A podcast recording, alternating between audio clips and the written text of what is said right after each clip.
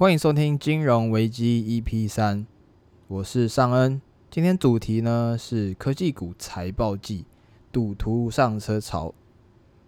好，那最近呢看到一个 Netflix 的公布财报的新闻哦，因为它整个订阅数变少，然后股价下跌了百分之五到百分之六。那其实接下来呢，不只是 Netflix，有很多财报都会陆续公布，所以说。近期啊，有在关注股票的人可以要多注意了，因为很多科技股都会在这时候，在 Q 三，在十月底这时候去发布财报。那你们有看 Netflix 吗？因为像我自己啊，因为我人在国外，然后我这边的疫情是算严重的地方，所以 Netflix 在那时候真的有让我就是呃冲动性的购买去订阅，因为我平时本身是没有去订 Netflix，那时候我就哦真的出不了门嘛，然后又。隔离不是说隔离，而是整个国家就是做 quarantine，就是整个不能出门，然后等于是说呃可以说封城啦。刚想不到这个字，哎，对，那就是封城，然后甚至宵禁啊，你晚上十点以后不能在外面，不然你会被警察抓，不然会罚钱啊这一块。所以那时候我就真的受不了，那你不能出门玩，然后也不能出去吃饭，因为餐厅都关了，都禁止内用，只能限定外带或外送。然后也没有地方逛，因为整个服饰啊、整个百货啊、整个 mall 都已经停止，因为那时候就整个封城，就为了抑制那个疫情。那那个时候我就熬定了 Netflix，然后那时候就哇疯狂迷上了那些韩剧还有美剧，就狂追剧。因为 Netflix 我觉得它最厉害的地方是它有非常非常多的翻译，甚至它可以做双语字的那种翻译。所以那时候我就看了那个呃那时候很红的叫。李斯朝鲜，然后英文是叫 Kingdom。那那时候就我跟我女朋友一起看，就觉得哇，那个剧情很屌。原来 Netflix 其实很多很多剧，然后而且它品质其实算不错的，因为它甚至是可以就是整个家庭共享，你可以一一次用好几台电脑一起去看，你可以在不同的设备上一起看。诶，说到这边怎么感觉在推荐 Netflix？那其实我只是分享说，哎，那时候其实。我也是其中一位逼不得已就是去订阅 Netflix 的人，因为我平时本身就没有在用 Netflix 就追剧的习惯。那我也是因为刚好那个时机而去订阅一个月这样子。当然我是订两个月啦，因为第二个月疫情也还没好嘛，那又要继续封城，那我就继续订阅了。相对的，在那个时机呢，Netflix 其实股价就是暴涨，然后整个大家都不能出门嘛，所以大家只能在家追剧或者是宅在家的所有事情。那些股票都会涨，比如说 Facebook、Google、Amazon，在那个时机呢，因为大家都不能出门出门买东西，只能在家购物，所以这些系列的股票都有暴涨。Q 三的订阅数啊会下降是很有道理的，因为现在慢慢有很多国家都解封了嘛。那像台湾的疫情也控制的非常好，那也不止台湾呢，像是越南，还有一些嗯其他的东南亚国家，甚至是撇开欧洲跟美国啦，因为他们。就是不戴口罩嘛，简单来说就是固执。对他们来说，口罩就是一个束缚自己的东西。对他们来说，戴口罩就是不自由。你政府要我们强制戴口罩，就是违反我们的人权自由。在他们的观念里是这样子。好，那对我们台湾人来说，对华人来说，就觉得说，哇，这些智障。那看你们破百万的破百万，好几百万的确诊，就是因为你们这些自大的自由主义。但这真的是为了自由吗？我觉得他们只是不 care 这个东西而已，甚甚至是觉得哦，这个死亡率没那么高，觉得不严重。好，那说远了，话说回来，就是 Netflix 在这个时候，因为大家陆陆续续可以出门了嘛，那很多国家开始都恢复了运作，所以大家也不太需要一定要在家订阅 Netflix，尤其是在那一批三四月订阅的人，很多都是哦。因为当时的影响，真的没事做而去订阅的，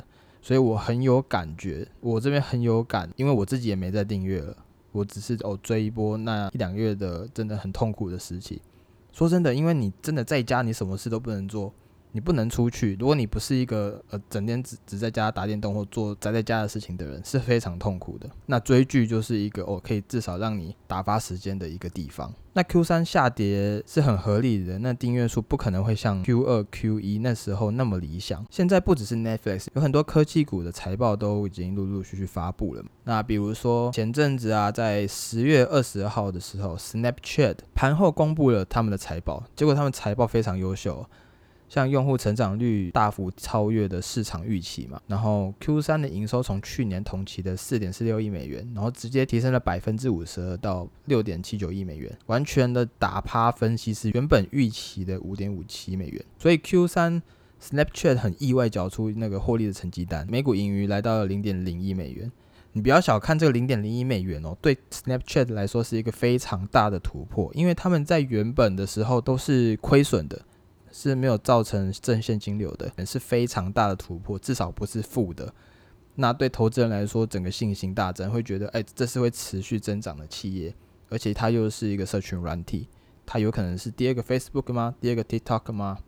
这也不好说。那如果你本身呢是就有在洞察市场的人呢，其实这期间呢有一些消息，如果你真的有在关注，有认真去研究，有去做功课的话。你是很有可能早就上到这批车的，那你说不定你就是那一位早就上车的人，那就恭喜你哦，因为你有做足功课，因为你可以直接看到过往的消息。你值得注意的是，七月期间，在那个时候有超过一千个广告商抵制 Snapchat 的对手 Facebook 嘛，他们抗议 Facebook 对仇恨言论的处理方式，因为那时候刚好又是美国。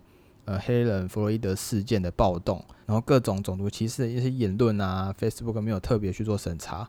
那另一方面，TikTok 也是面临美国那时候因为政治因素还有国安的原因，整个 ban 掉的消息都一直传出嘛。那那时候就是 Snapchat 好好可以崛起的一个机会，因此他也有抓住这个机会，然后直接趁虚而入，整个用户整个大增。这就是为什么我认为。你要投资，你不要只看你的投资标的的新闻，你平时就要一直看财经新闻，一直看这目前的市场动态，尤其是啊最近什么什么产业是未来的前景，目前什么变成了夕阳产业，最近有什么新的消息，甚至是政治新闻你都要看哦，因为政治也会影响到经济，也会影响到股市。那我觉得你不用看所有的新闻，但是你固定要有吸收一些产业或者是财经知识的习惯。好，那比如说啊，来看我的频道啊，来听我的 podcast 啊，那这就是一个方式啊。偷打广告有没有？洞察力好的人应该会注意到上面我刚刚说的消息。比如说，大家抵制 Facebook，还有 TikTok 被美国 ban 的事情，那都会知道说，诶，这些消息都是对 Snapchat 有利的，多多少少可以拼凑这一些消息，组合到 Snapchat 本身的财务状况，来决定要不要在那个时候上车。那我的意思不是说要你去赌它的财报会怎么样哦，我的意思是说，你要平时就要知道这些资讯。当你资讯越多，你就风险就越低，因为你知道的比别人多，你更知道你在做的事情是什么，你知道你买入的原因是什么。那有些人会讲说，哎，现在财报季，我要不要来赌财报？说不定我赌到了就上了一波车了，因为可能科技股一涨价就是可能暴涨个百分之二十到百分之三十。那我这边建议是你不要用赌的，除非你真的有内线消息，不然就是你本来是里面的员工。因为你赌财报的话，其实你就跟赌博没两样，因为你根本就不知道这间公司的真正的营运状况如何，而且加上你平常没有再去看财经新闻，或平常一直去关注一些产业的动态，彭博、华尔街日报都什么都没什么在看的话，我建议还是等财报真正出来之后，你再好好的去判断你要不要做价值投资或长期投资你要的这间公司。赌财报我真的是没什么必要的，你不然的话你每年要赌四次诶。而且还有年报，你还要赌，赌不完啊！因为对有些人来说，虽然投资就是赌博，但我认为说投资你还是有更多的取得资讯的方式。你功课做得越多，相对的你的风险就越低嘛。那赌博就完全就是一个很大的风险啊！你玩百家乐，你玩二十一点，你压一千块，你输就是输一千块。那你买股票，你输你压一千块，你不是输一千块啊，你可能是明天输个十块钱变九百九十块，这就是风险不同的问题嘛。那财报季有这么多财报，我们要全部都看吗？也没有那个必要，因为我们只要专注在我们理解的东西，或者是我们有兴趣的产业就好了。那我建议至少要标记一下，你现在已经有入仓位的财报，至少要看一下诶公司的状况是怎么样，近期有没有跟同期比较之间有没有很大的差别这一类的，也没有说一定要完完全全看得很仔细，说哎每个细节每个金额都要知道。但是你至少要知道他们的营收、他们的前景，还有他们花在研发费用的经费有多少。那研发费用呢，就等于是说一个企业愿不愿意再把钱投资到公司里面去，产生更多的资产，来赚更多的钱。这个是在财报里面很多人会忽略，但是也是非常重要的一环。这也是企业能不能越做越大的一个关键。所以说，财报季这阵子呢，股市会常常有很多上上下下，你会看到有的暴跌，也有也有的会暴涨，像是 Snapchat 这一种。那如果你是关注那种蓝筹股，比如说像 Facebook 或者是 Google 或 Amazon 这一种。他们可能还是会涨，但是不会像 Snapchat 涨到这么多，因为他们本身市值就已经很大了，已经够大的市值的公司呢，它要在成长，要再有更大的突破性成长是比较难度更高的。但市值小的话呢，相对的它会更容易有爆发性的成长，可能翻个两倍、三倍也是很有可能的。但你要一个 A，比如说 Apple 的公司，你要它的营收变两倍，这很难的，好吗？除非你的 iPhone 啊，所有产品售价变两倍，然后大家照买单，那个果粉直接果粉死忠，多少售价都会买，有没有？但这不可能嘛。所以如果是市值越大的公司呢，它成长的幅度不会像市值小的公司的幅度到这么大，这也是要特别去注意的哈。那这也是跟你的投资策略有关，你想要找的是那一种成长性高的标股，还是说稳定成长的蓝筹股，这就取决于你。当然，你也可以趁财报出来的时候，有些蓝筹股或者是好公司，它可能只这只是一时的财报数字不好看，然后有下跌，那这也可能是一个很好的机会去买入。总而言之，就是不要用赌的，就是这些功课呢是平常就要做的，慢慢累积，从长期来说才会稳定赚钱，而不是说哦突然看到财报公布了，你这时候才去关注，这时候才买，哇，这是非常危险的。那你下一次会下一次发生什么事，我们根本就不会知道，明天会涨跌，我们也根本不知道。那你什么资讯都没有的话，这就真的是在赌博哦。总而言之，不要赌财报，诚心推荐。那我前几天也有看到一个新闻哦，就是关于台北市声音照相取缔的事情。因为最近不是最近啊，就是台湾一直都很多人喜欢改车嘛，啊，尤其是年轻大学的时候喜欢在那边改管，然后把那个隔音拿掉，然后超大声，有没有？直接嗯嗯超大声那种。那我自己是听了真的觉得超烦，我不知道你们会不会也会这样觉得，就是听到那种超大声。改装车从旁边直接飙过去的时候，心里会真的会暴怒一下，就觉得干真的很吵很烦。那我看到这个新闻，就是关于声音照相取缔的事情，哇，我觉得终于啊，这些人就是欠罚。他有钱改装，然后去吵到干扰到别人，那他真的要去付出这些代价，真的值得拍手。好，那如果你是本身有在改装的人，我希望你的管不要那么大声，虽然听起来非常爽，但是别人听起来真的非常不爽。你看这个效益多差呢？你就一个人爽，然后你开过去不知道几千几百个人在听，这样一比几千几百，你看这这个对社会效益不好嘛？要怎么改随便你，但是不要打扰别人，这就是我自己的想法。好，那那最近呢，美国也发布了最新的失业率数字是非常好看的，是三个月以来的，不是三个月啊，是从自从三月以来的最低。那美国 FDA 呢也批准了基德新药来治疗新冠病毒。那那个也是之前川普中标的时候有用到的瑞味什么得的，我没有特别去研究，但也是同一个药厂的药物，然后结合起来。那他们已经批准了这个来治疗新冠病毒，这个绝对是对于这个新冠肺炎的利好消息哈。在这几天呢，很多邮轮和航空股都有上涨趋势。那因为这是利好消息，但这只是消息啦，那也没有真正的落实嘛。真正的疫苗也还没研发出来。其实这些航空啊、邮轮股也是在等待疫苗出来的那一天。那说到疫情呢，最一开始的时候，很多企业都开始转型成远程办公嘛。那华尔街也有发布一篇贴文，是关于微软他们远程办公策略很成功。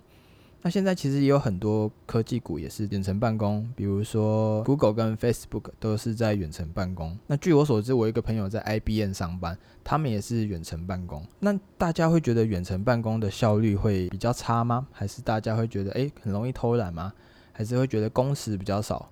我自己是觉得这个是非常看个人的自制力的。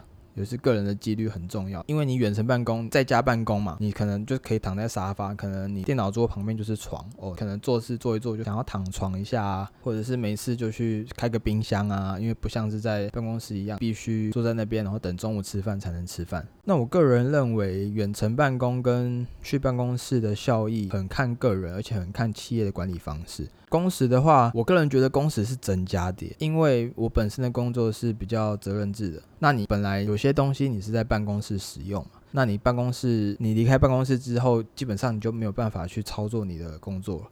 那如果变成远程办公，你可能二十四小时都能办公。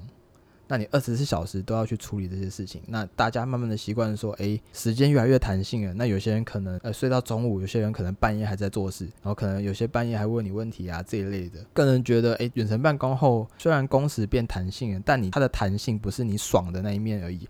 它是你所有事情都弹性了，包含你可能呃晚上超过下班时间，你可能还会处理事情，因为它很弹性嘛。有可能它从早上的事情移到晚上去处理了。那我觉得其实对企业来说，你要什么时间去处理都没关系，你只要不要影响。